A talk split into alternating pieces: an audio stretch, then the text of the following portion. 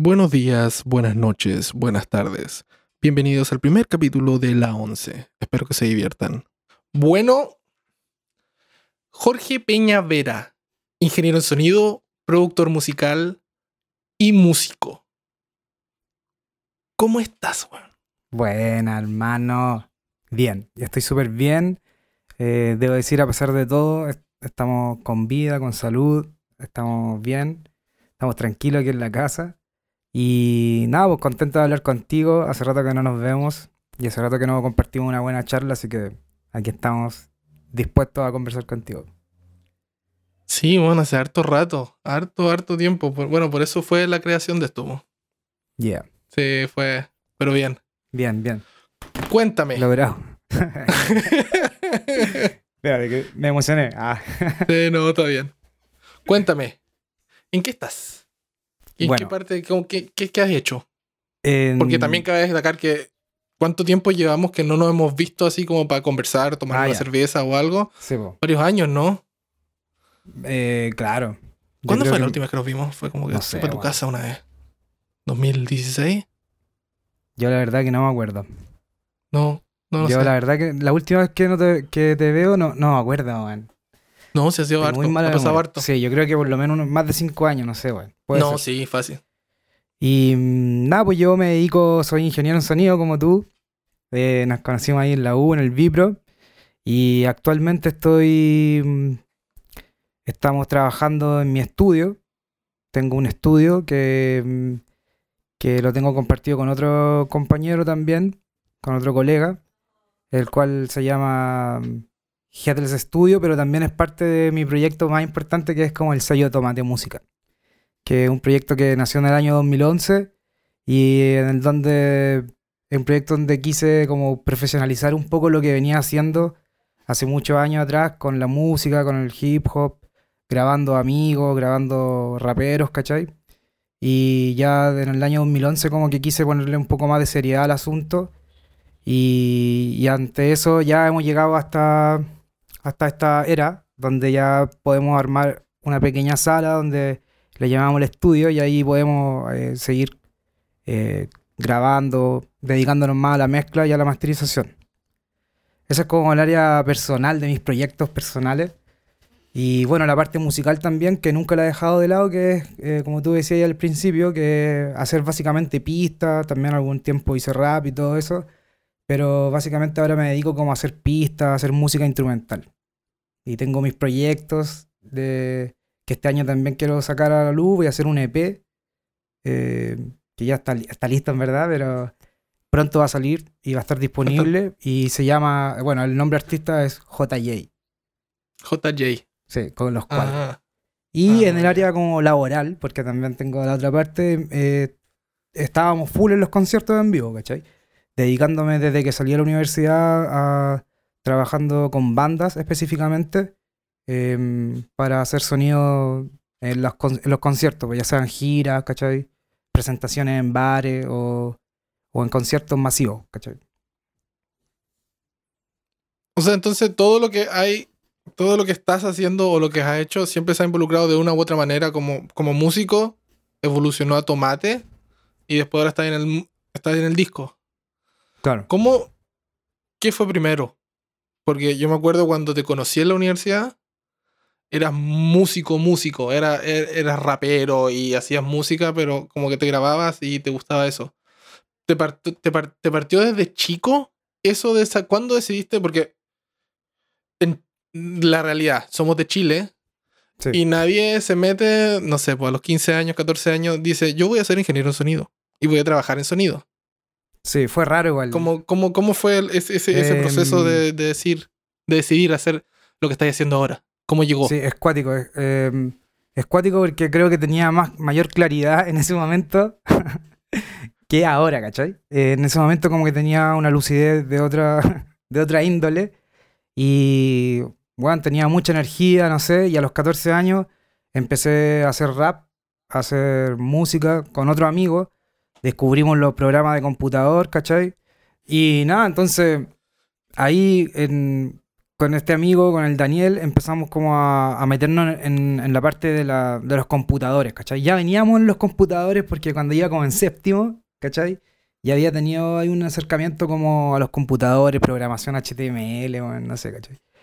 Y, y bueno, desde chico también yo creo que la primera cercanía yo creo que con la música fue los fines de semana cuando escuchaba con mi viejo Ponte tú Quilapayún o cuando mi mamá ponía sus, sus discos de, de Camilo VI y, y escuchábamos Los Prisioneros, ¿cachai? Yo creo que ese, por ahí parte todo y de ahí al tener un equipo en la casa donde, donde podía grabar, entonces para las navidades yo pedía un micrófono, ¿cachai?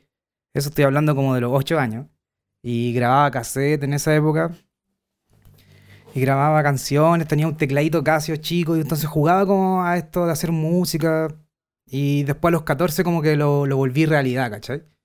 Entonces ahí partimos con los programas, el Fruity Loops, Cool Edit, Hammerhead, N-Track, habían caleta de programas que todavía existen algunos y, y nada, pues fue súper entretenido, yo estaba fe- feliz haciendo eso, la verdad, pues. Y ya a los 15 años ya tenía como decidido lo que quería hacer, ¿cachai? Que era trabajar en la arte, sí o sí, ¿cachai? También hacía teatro y estaba entre, entre esas dos cosas, entre estudiar teatro, eh, sonido o cine también, pero siempre era como muy cara la alternativa a cine, evidentemente, ¿cachai? Y finalmente mis viejos me apañaron para ir a estudiar a Santiago sonido, po, porque yo soy de Rengo igual, esa es otra cosa que no... Sí, eso, esa era la, la otra pregunta que venía, como que cómo fue el cambio de irse a los 17, 18 años, tomar la decisión Claro. de decir, ¿sabes qué? Quiero estudiar ingeniería en sonido y me voy a la capital de Chile, que es Chile, en verdad, que es Santiago, donde está todo y es gigante. ¿Cómo, cómo fue eso de persiguiendo el sueño, se podría decir? Como, Sí, porque es duro, porque yo también soy de un pueblo chico y cuando llegué a Santiago, te lo juro que yo el primer semestre, los primeros seis meses de vivir en Santiago, lo odié con toda mi alma. Era No, me imagino. Para mí igual era como... era algo que quería, ¿cachai? No fue fácil, pero era algo que quería. Entonces las cosas que me pasaban era como... Es parte de estar, eh, claro, como tú decís, como viviendo el sueño, o de estar como... co- eh, conociendo de repente a los referentes o estar yendo a espacios donde veía y a, a escuchar y a, a otro rapero, qué sé yo, ¿cachai? Aparte de lo de la universidad, que también para mí era bacán, y, y darme cuenta que también habían otra gente que venía de otras partes de, de Chile y también del mundo, ¿cachai? Entonces también eso era, era bacán y yo creo que también los primeros años, como los primeros lazos, fue con, con gente que no era de Santiago, pues, ¿cachai? Porque obviamente no, no me caen bien los santiaguinos, como que tienen una parada totalmente distinta al resto de las personas, ¿cachai? Y eso se notaba igual en, en esos años, pues. Eh, ahora yo creo que no tanto, pero en esos años igual se notaba. Entonces finalmente mm, yo creo que eh, me fui en la rama, pero eh, No, está bien. el, el vivir Sí. en Santiago obviamente te nutre de muchas oportunidades y también te hace ver eh, ciertas diferencias que existen hasta el día de hoy, pues sociales, ¿cachai? Eh, y todo lo que significa estar en, Santiago, o sea, como el transporte público, el buscar un arriendo, ¿cachai? Todavía me acuerdo cuando buscábamos arriendo, ¿y dónde estás viviendo? ¿Sí? ¿Con quién vas a vivir? ¿cachai? Como cosas que los santiaguinos no hacían porque todavía vivían con sus papás, pues, ¿cachai? Nosotros teníamos un grado de, libertad, a los 18 años ya teníamos vivi- viviendo solos, pues, ¿cachai? Sí, era terrible. Era terrible que volvías a tu casa después de estar estudiando cálculo por todo el día y llegar a tu casa y todo estaba, estaba a la cagada. Claro, Tenías que lavar los platos, hacer Tenías la que cama, cocinar. tenías que cocinarte porque tenía hambre. Sí, bueno. No, pero ¿sabéis Pero- qué? Yo esos años me gustaron caleta, weón. O sea, lo que lo pasaba mal en la U, porque era súper difícil para mí, weón. Sobre todo cálculo, weón. Que no sé cómo chucha lo hacer, weón. O sea, pasé la weá igual, ¿cachai? Pero ni, ni me eché nunca a un matemática, ¿cachai? No, y es duro porque uno, no sé, yo creo como yo, cuando me metí a la... Yo siempre fui medio cabezón con esas cosas, no me costó tanto. Claro. Pero yo pensé que cuando uno estudiaba ingeniero en sonido, agarráis, lo primero que hacía es, hola, bienvenido a la carrera, toma un micrófono, toma, conecta un cable. Y te lo juro, fueron tres años de, de no tocar una puta perilla. No, no, no, no escuché nada. Eran puras papeles. La cagó. No, ni si- la matemática dejó de ser números y empezaron a ser puro alfabetos. Alfa, beta, gamma, y eran... O sea, lo cual a mí me sirvió, en verdad, porque pensé de, de otra manera cómo hacer sonido después. Era como mucho Claro. más cuadrado, mucho más como acción y reacción. Como... Pero era duro, po. yo me acuerdo que nos sacamos Sí. la cresta estando muchas horas en la, biblioteca, no yendo a clase, Claro, porque no- teníamos prueba un sábado a las 8 de la mañana, ¿cachai? Claro, o no, no carreteando. O no carreteando No, tanto. o sea, carreteando sí, pero que era, pero No, pero yo me, yo me, yo me, claro, yo, yo, bueno, no hacía nada más que estudiar, pues, bueno, o sea, hacía, igual hacía música, pero piola, ¿cachai? Como a nivel muy piola, y estaba todo el día full. Claro, yo estaba más tranquilo porque yo igual grababa, ya estaba mezclando, ¿cachai? Pero te- teníamos compañeros que no, que no nunca habían grabado en una weá, ¿cachai? Igual yo grababa, obviamente, súper amateur, con micrófono computador o con otro tipo de micrófono, pero... No, no, pero el asunto está el concepto ya se estaba aplicando. Yo, Claro. yo en verdad, mm, cuando me compré el computador, me lo compré principalmente para empezar a. Según yo quería trabajar en hacer sonido y la weá, pero el primer- los primeros dos años nunca tuvo una tarjeta de sonido en su computador. Estaba puro Excel y, y el Word haciendo documentos y ensayos Claro, para la universidad. Después me puse, eh, le armé un pequeña, una pequeña cosa, pero. Pero en verdad, como, como decir sonido, sonido, sonido, yo No, lo pues empezamos en el tercer año. Sí, pues tuvimos tres, dos años y medio al menos sin entrar al estudio de grabación. Así de ese corte. Y igual, el único, eh, el único aspecto positivo que yo le veía a eso era como el, el hecho que igual teníamos música, weón.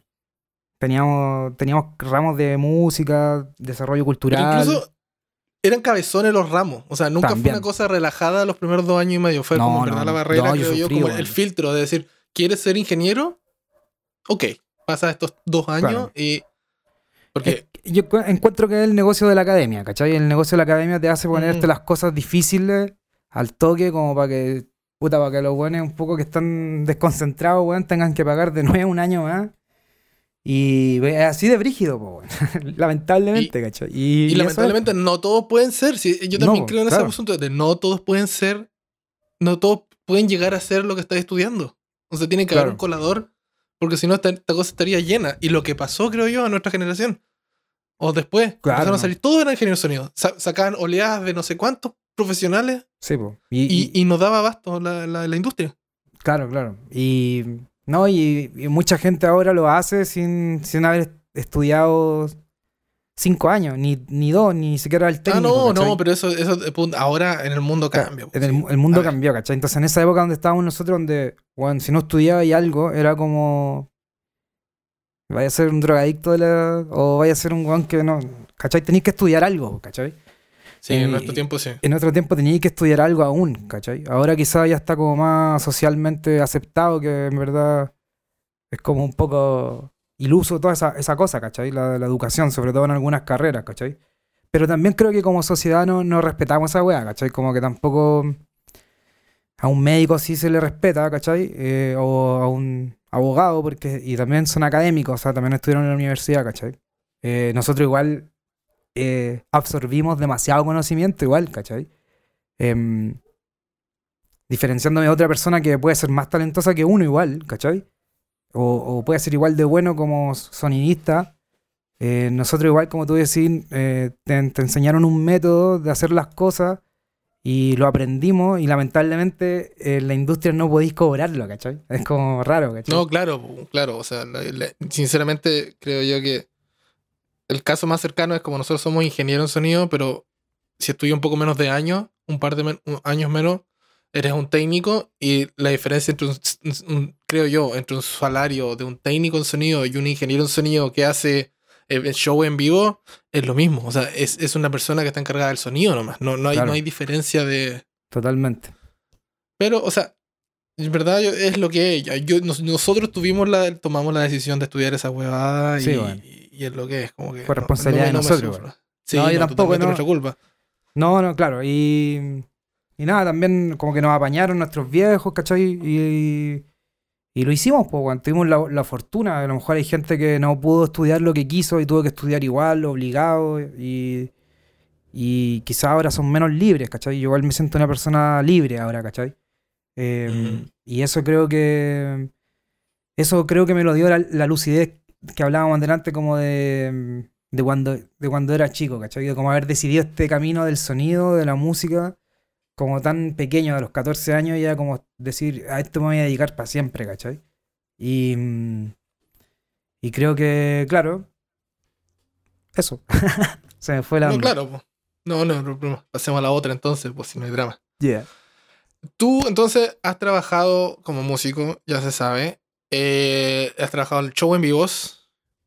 Generalmente, También. ¿con qué tipo de música y estilos? Porque como que hay hecho show en vivos, la Sí. parte de producción y de estudio, yo sé más o menos de cómo se graba, cómo se mezcla, tengo las nociones, porque yo en verdad como no, no- nunca me especialicé en Claro. esa área. No te, no te dedicaste tanto Pero- tiempo, digamos, claro. Pero tienes dos cosas que el sonido en vivo, del show en vivo, el fall, el front of house, ese es un área que a mí me da pánico, me estresa. Es una cuestión de que yo nunca la, nunca la voy a tocar porque el nivel de estrés es tan duro, creo yo, del show en vivo porque no- tú no la cagas. El músico la puede cagar, el público la puede cagar, pero el sonidista no la puede cagar porque caga todo.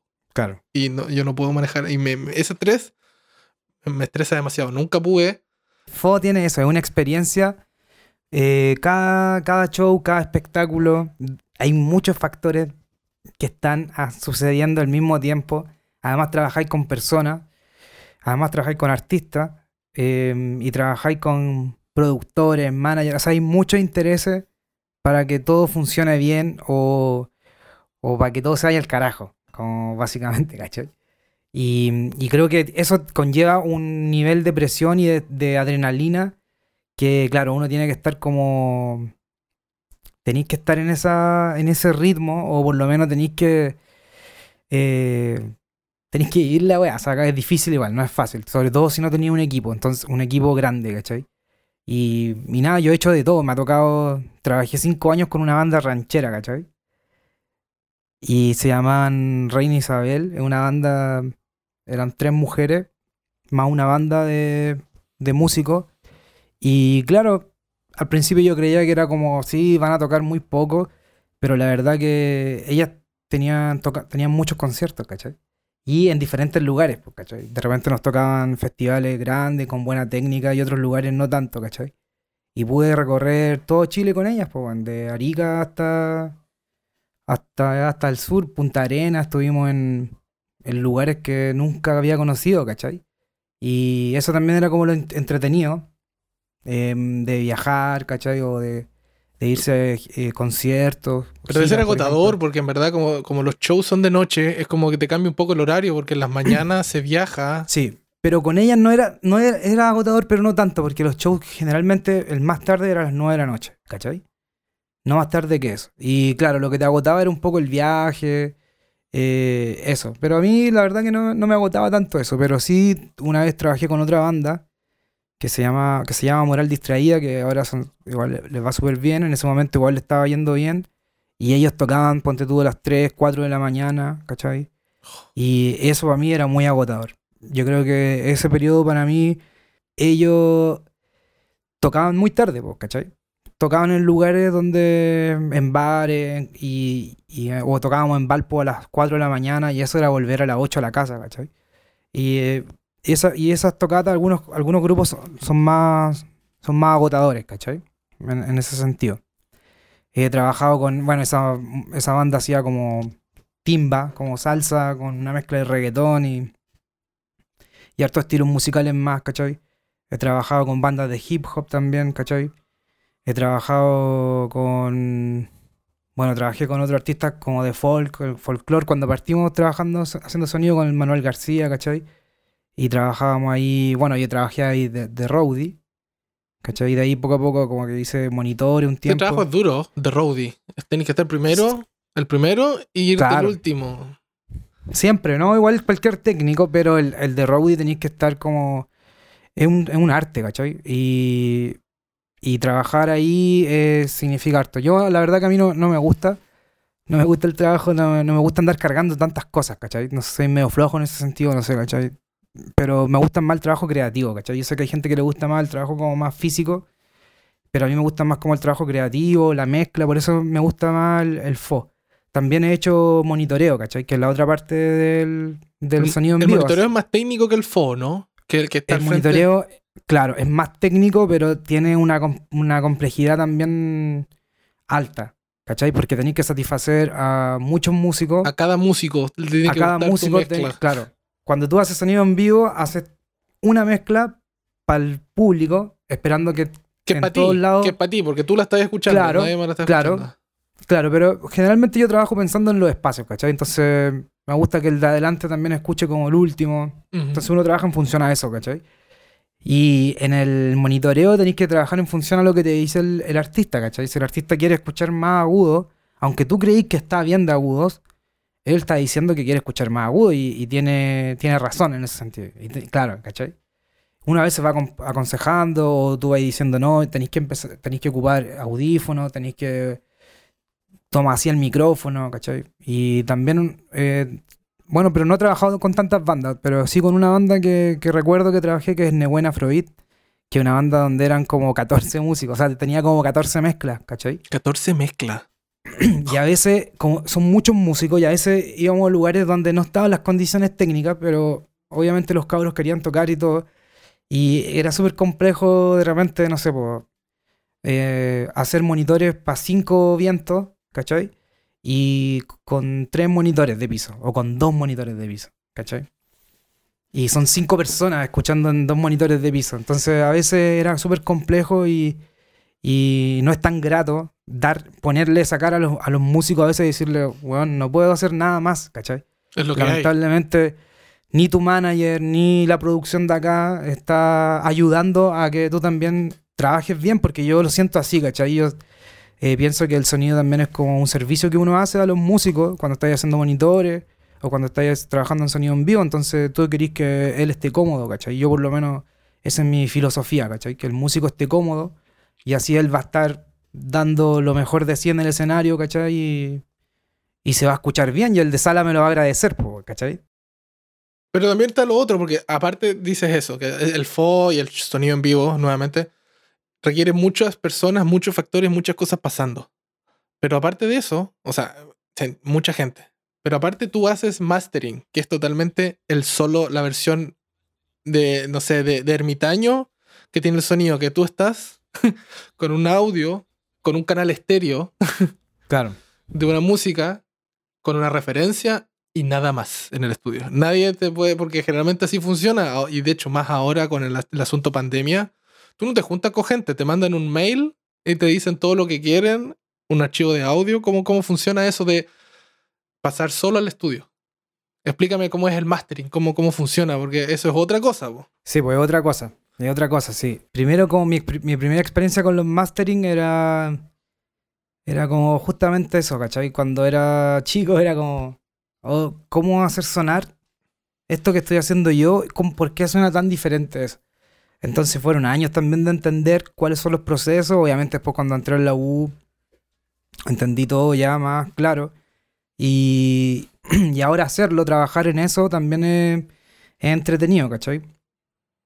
Em, también es un, es un desafío en el sentido, claro, a lo mejor tenéis más tranquilidad, a lo mejor manejáis un poco más los factores, ¿cachai? Como las variables ya están bajo tu control y creo que esa es, es una ventaja igual bastante importante frente al sonido en vivo, ¿cachai? En el sonido en vivo tú no controláis, no controláis nada, ¿cachai? Estáis controlando las señales que te llegan a la consola, ¿cachai? Y nada más, ¿cachai?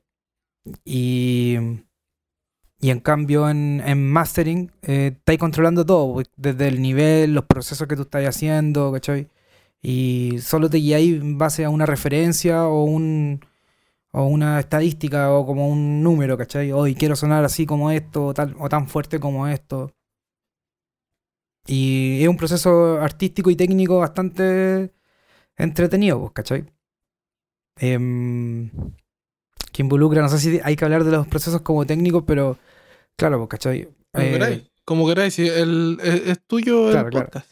Ahí en mastering yo creo que lo más importante es como lograr un producto o un producto que, que sea acorde a las necesidades del- de los músicos, ¿cachai? O del productor, ¿cachai?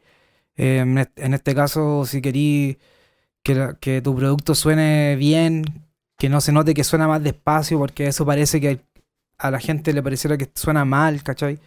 Entonces igual tení algunas presiones Y sobre todo la dificultad que, a sabiendas de que hay estudios de mastering que tienen fierros, muy buenos fierros, ¿cachai? Que, que ayudan a hacer este, este proceso más fácil, hacerlo digitalmente como yo estoy trabajando actualmente, igual eh, tiene ese grado de complejidad, ¿cachai? Porque a veces uno lo hace en referencia a mastering que están hechos en estudios súper bacanes, con muy buenos fierros, ¿cachai? Y no estoy diciendo que es imposible lograr algo similar, ¿cachai? Pero son cosas diferentes, ¿cachai? Y, y lo rico que tiene el mastering es que cada día más, por lo menos en la parte digital, hay más cosas, eh, más herramientas que te ayudan a trabajar de mejor forma, ¿cachai? Ya sea de las cosas básicas, los procesadores, los ecualizadores, ¿cierto? Limitadores, o estos plugins que agregan armónicos, ¿cachai? O plugins que están pensados para hacer mastering, ¿cachai? Y creo que hay mucha variedad, ¿cachai? Em, ahora último estoy ocupando una unos plugins que no voy a decir su marca. Ah, no, son los plugin aliens. ¿Por qué no me han pagado? Porque no, me, pagan, pero no debería decirlo, claro. Em, pero son súper buenos. Porque he pasado por toda la, he pasado por todos los plugins. Pues he pasado por Waves, he pasado por FabFilter, eh, Isotope Ozone. En algún momento también mastericé con Terrax.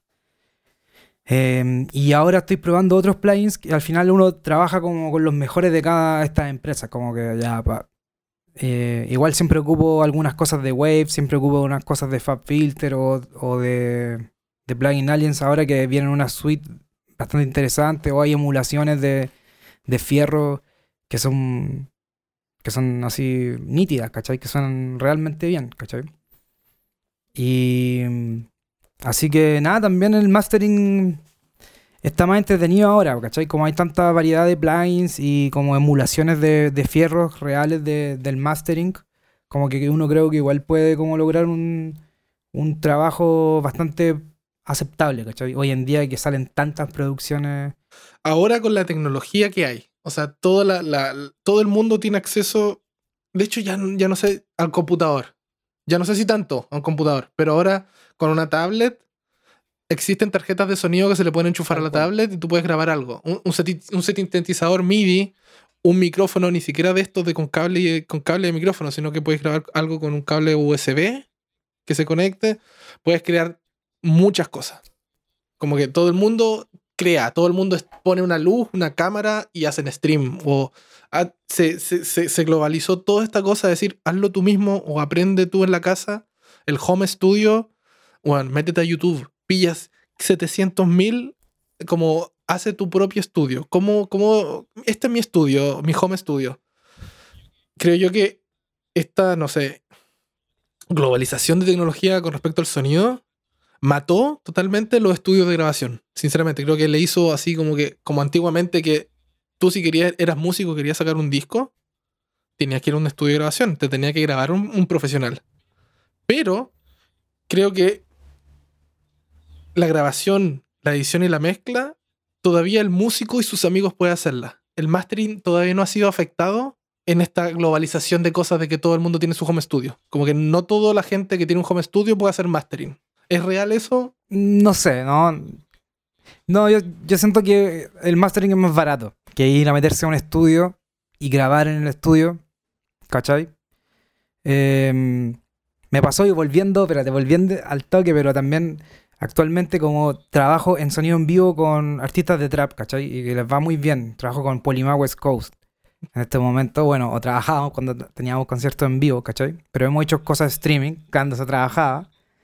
Pero con ello yo también aprendí, por ejemplo, el uso de la tecnología, ¿cachai? Estos cabros eh, se, se, parece mucho a lo que yo hacía cuando tenía 14 años o 15 años, ¿cachai? Era grababan en su casa con las cosas que tenían qué sé yo, un, un Samsung o un Behringer con una Focusrite, grababan, hacían canciones, tenían un amigo que tenía una cámara, hacían los videos, todo el rato como haciendo cosas, creando, ¿cachai? Y, y de, de, eso, de la creación y de esa creación tan sana, tan sin como... tan chispa, ¿cachai? Salen cosas muy interesantes, ¿cachai? Eh, y creo que eso le aporta a la democratización. po. Yo creo que esa globalización también hizo que la tecnología eh, se democratizara la creación, ¿cachai? Antiguamente la gente que, creaba eh, eran los, más, los que tenían más plata, ¿cachai? Se podría decir. Hoy en día, hoy en día incluso lo podemos ver en, los números de la música urbana, ¿cachai? O lo, en lo que hace la música urbana, ¿cachai? Que la música urbana lo hacen ahí en su casa, ¿cachai? Con un computador graban y quizá eh, bueno, generan más plata que una persona que estudió 8 años en, con- en conservatorio, que es un excelente intérprete, un excelente compositor, ¿cachai?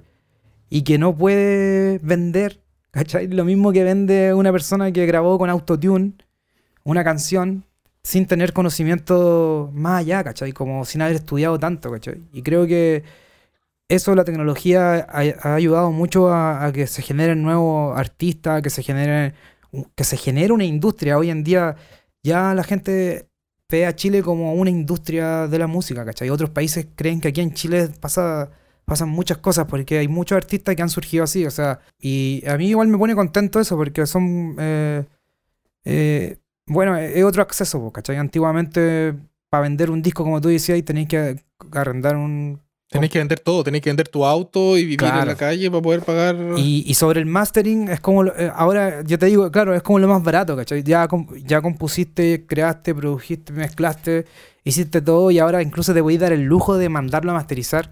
O incluso ahora hay páginas web que tú subes el archivo y lo masteriza, el- lo masteriza, bueno, lo subí, en media hora recibí el archivo masterizado, ¿cachai? O menos, en menos tiempo, ¿cachai? Y hay otros plugins como Isotope Ozone que tú podéis masterizar automático. ¿Cachai? O sea, tú le pones la referencia al software, referencia. Mm. le pones un par de botones, le pones OK y después loco te lo masteriza y te lo deja bien, ¿cachai? O sea, obviamente, eh, una vez escuché a Andrés Mayo decir como, ¿dónde está el valor de nosotros, de los humanos? Porque dice, hay tanta tecnología que hoy en día cualquiera puede hacer eso, ¿cachai? Y el loco dice, en, en el control de calidad, en el control de calidad y calidez, ¿cachai? Como que nuestra, nuestro trabajo o nuestro oficio se trata de eso, ¿cachai? De como tener un buen control de calidad o, o decir, ya, si tenías un Behringer para grabar en tu casa, bueno, tú como ingeniero sabéis que si grabáis en tal, cerca de tal pared, tú ya sabes que eso no va a sonar tan bien, ¿cachai? O, o podía aconsejar al músico que lo haga de cierta forma, ¿cachai? O que mezcle de esta forma, o que grabe, ¿cachai? Mm. Entonces yo creo que ahí está el valor de nosotros, como ya sea como ingeniero de mastering, ingeniero de mezcla, ingeniero roadie, sonidista de monitoreo. Yo creo que en que tenemos que hacer más humano nuestro trabajo, ¿cachai? Y darle ese valor de que somos también artistas, o sea, somos parte del arte en general, ¿cachai? Pregunta: ¿Cuál ha sido tu peor equipamiento que has ocupado en algún trabajo? ¿Y por qué? ¿Por qué fue el peor? El peor, yo creo que siempre me recuerdo una vez que trabajaba con esta banda ranchera que fuimos a un... Tocamos como en una ramada, literal, ¿cachai? Era como una parte del campo. Llegamos y el evento era como... ¿En serio este es el evento? Así como... Y como que tuve que hablar con la manager y decirle como... Ya, ok, ¿cuál es la situación acá? Porque aquí es imposible tocar. O sea, teníamos dos micrófonos. Eran tres vocalistas. Habían dos micrófonos. Y teníamos dos parlantes de hechizos. ¿Cachai? De eso, de, de, de, de, de, De esos que tienen. Claro, de esos que además son de varios parlantes. No es como que tenéis el Twitter y el. No, son de dos vías, son como de muchas vías inventadas, ¿cachai? Como que. Es como que aquí cabe otro. Claro, como de pongámosle este. Y, y más encima no estaban sonando bien, ¿cachai? Porque habían cosas que más. Había uno que no tenía agudos, ¿cachai? Y, y como mezclando con un. Como con un power mixer, que bueno, eso era lo, lo que más salvaba. Pero el. ah, teníamos muy pocos micrófonos. Me acuerdo que andaban con un par de micrófonos inalámbricos que no eran nada buenos. Y nada, pues había que hacerlo porque No cabe otro. al grupo le había. El grupo quería hacerlo y. Pero fue súper difícil para mí, como que. Después, después de la segunda canción, obviamente me relajé y dije, bueno, en, Es lo que es. en verdad, no puedo hacer nada más, ¿caché? La gente estaba bailando, la gente lo estaba pasando bien. Misión Mientras cumplida. eso sucedía, weón. misión cumplida. Y todos nos fuimos contentos, pagaron, ¿cachai? Está bien, pues. Y entonces ya, vimos el peor. Sí. ¿Cuál es el mejor equipamiento o el mejor equipo que hay usado que decir, oye, este la cagó? O, eh, bueno, ahí tendría que hacer una distinción, así como en, en estudio. Porque yo siento que en estudio no hay el peor. ¿ah?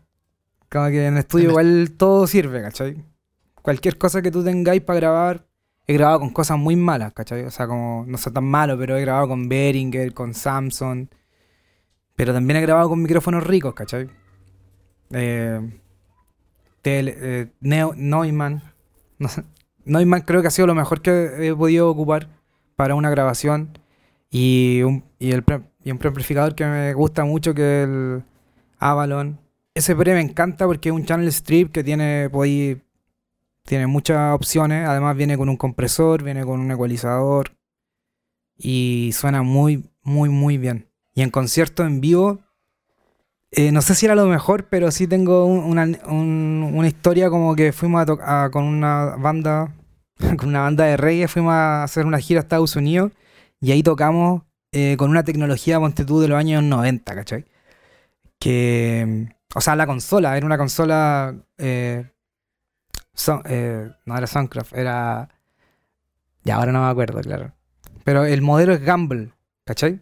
Creo que la marca también es Gamble, pero es de la marca Crest, ¿cachai? Y, Crest Audio. sí, y es una consola análoga muy exquisita, ¿cachai? Y, y donde fuimos a un concierto de reggae, donde todo, hermano, era análogo, así. O sea, no había nada digital ahí, ¿cachai? bueno, no, nada. Toda la cadena era con crossover análogo, con limitadores, eh, gate. Teníais todo un rack para poder procesar los efectos. Bueno, los efectos obviamente eran digitales, pero eran fierros, ¿cachai? Entonces, mm, creo que esa ha sido la experiencia que más disfruté. Eh, una también porque fue fuera de Chile y fue como en un festival icónico que es el, el Reggae the River, allá en California, ¿cachai? Donde había tocado hasta los Wailers, así. Creo que hasta Bob Marley había tocado en ese, en ese festival, weón. Y sonaba increíble, hermano. Yo de verdad que debo decir que nunca había escuchado un sonido así tan, tan cálido, ¿cachai? Tan cálido como sentir los bajos, los agudos, muy... eh, obviamente porque nos- nosotros no, no trabajamos tanto lo análogo, ¿cachai? No, nuestra generación no conoció tanto ese proceso. Yo nunca grabé en cinta, nunca trabajé en sonido en vivo, o sea, igual con consolas análogas, pero muy poco, ¿cachai? Cuando yo empecé a trabajar en sonido en vivo ya estaban las digitales, ¿cachai? Muy bien. ¿Cómo crees Sí. que se viene para ti y para el trabajo? Como show en vivo, mastering y todas esas cosas. ¿Cómo se viene? ¿Qué eres, o qué crees tú? Em, bueno, para mí tengo hartas ganas de, de trabajar, tengo hartas ganas de volver a los shows en vivo, tengo hartas ganas de, de estar en el estudio más tiempo. Obviamente lo de la pandemia, ah, se, uno se ve más afectado, ¿cachai? Pero igual siempre hay gente que está creando y siempre se necesitan de nuestros servicios, ¿cachai? Eh, este mes he estado, en- he estado grabando, así que yo creo que se viene, se viene interesante. Yo creo que se vienen con hartas mezclas, harto mastering, harto. Porque la mezcla es algo que me, me apasiona mucho, igual me gusta mucho mezclar. Y mm, creo que es súper importante la mezcla también dentro de, la etapa de, la producción. Y, y, también como en la parte musical también se vienen cosas se vienen cosas entretenidas, ¿cachai? Eh, voy a pu- publicar un EP, un EP que se llama Comic, eh, que ahí para los amigos, para la gente que disfruta de la música instrumental, del hip hop lo-fi, ¿cachai? Que, que es lo que a mí me gusta, que es lo que más me gusta hacer. Entonces hice, hice un EP con canciones que me gustan y con un estilo que me acomoda caleta, ¿cachai? Y, creo que todo este año voy a estar sacando material así, voy a estar sacando canciones distribuidas. También quiero empezar a, a producir más gente, como producir nuevos artistas. Ya estoy trabajando con un par, ¿cachai? Eh, donde yo me encargo como de, de hacer la pista, grabarlo, mezclarlo, ¿cachai? Y a veces lo distribuimos también por el sello, ¿cachai? Es increíble, ¿cachai? Y yo creo que se vienen muchas cosas interesantes para nuestro oficio, ¿cachai? Y tenemos que estar ahí eh, Estar atento, actualizándose todos los días. todos los días aprendiendo. También estar ahí, yo creo que tenemos que fortalecernos, como eh, hacer este tipo de cosas más, más seguido, pues, ¿cachai? Y eso es rico, o sea, a mí me pasa eso, que me gusta el, el asunto de intercambiar ideas porque de repente uno se estanca en algunas cosas porque porque no sabe. O porque Tal cual. cree una cosa, en cambio otra cosa, te- otra persona te puede decir, oye, yo ya lo usé, ya lo hice, funciona o no funciona, o funciona de esta manera, y ahí uno se puede abrir más y decir, ¿sabes qué? Yo también, porque Sí. Y a mí, yo creo que a mí me pasó eso hace un par de años atrás. Que empecé a como atinar y decir como. Como. A ver, no, espérate, como. Creo que estoy muy solo en esta, como, ¿cachai? Además porque estaba, me había ido de Santiago, estaba viviendo como en. En el campo, estaba viviendo en Pichidegua. Estaba trabajando en un centro cultural y todo, ¿cachai? Pero aún así me sentía muy solo, no había. No podía hablar técnicamente con otra persona que me entendiera, ¿cachai? Como para compartir, oye, no, es que esta consola tiene estas limitaciones, podríamos hacer esto, pero ¿cachai? no podía conversar así, ¿cachai? Entonces, mm, ahí como que empecé a sentir esa necesidad y después cuando llegué a Santiago sí me di cuenta que como que, no sé, pues las nuevas generaciones ya estaban ocupando nuevos plugins o, o no pensaban tanto como uno y se atrevían nomás a ocupar una cosa y... Y creo que con ese impulso de, de empezar a trabajar también con nuevas generaciones, de, de no sé, pues todavía hay gente que no acepta lo del autotune, por ejemplo, ¿cachai? Como que dicen, no, el autotune, ¿cachai? Pero yo digo, pero ¿cómo, weón? Si los locos mira lo que hacen, o sea, como que son súper creativos, están creando, están como... Lo están ocupando, el autotune está ahí hace más de 20 años, weón, y vos nunca lo ocupaste, así como... No, y antes, hace 20 años la gente lo ocupaba, mucha Claro. gente lo ocupó, muchos artistas reconocidos lo ocuparon y no lo quisieron aceptar. Decir, También. no, yo soy el que canta, decir, weón, es una herramienta más. No quiere decir que ocupas autotune, no, no quiere decir que seas desafinado, sino que puedes llegar a otras tonalidades. No sé, es complejo. No, eso, es, una- como es un- como es lo mismo, o sea, a, a la- en las cámaras de cine le hacen corrección de color, weón. O sea, todo, todo tiene, Sí, todo está maquillado, no. ¿cachai? Y en No, y todo está bien. Si, si va por el, va, creo yo que va por una parte estética. Si funciona, claro, úsalo, po, úsalo. O sea, claro. nadie va a poner un autotune porque, porque suena mal. Claro, claro, claro. Y yo creo que las nuevas generaciones traen eso, weón. Traen esa energía que, que está mucho. Están dispuestos al cambio. claro, están dispuestos al cambio. Yo creo que esa weá es súper buena, weón. Ya. Y después de todo esto, ¿tienes alguna pregunta que quieras hacerme tú a mí? Esta la agregué hace poco, a la, a la pauta, si no la leíste. A ver, em, a mí me gustaría saber, Elías Fuentes. ¿cómo ha sido para ti em, salir de Coyhaique, que es súper lindo Coyhaique, he ido varias veces? ¿Cómo salir de Coyhaique de ese de ese mundo que está- es tan rico sonoro, pero es tan rico sonoramente, ¿cachai? Y decidir trabajar en, en lo que es sonido directo. ¿Cómo lo vinculáis?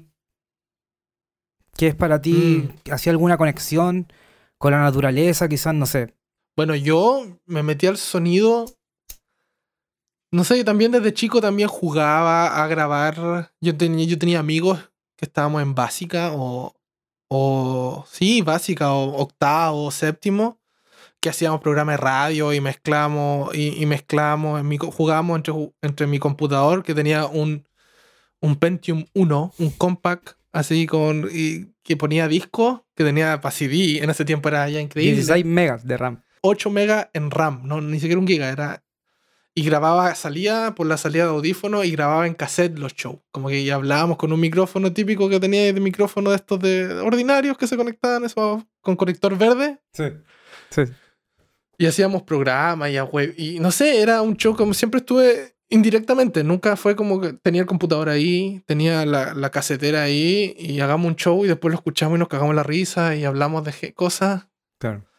Y después fui músico también, como que me metí en la parte de música, toqué saxofón por hartos años. Después pasé en la media, pasé a guitarra.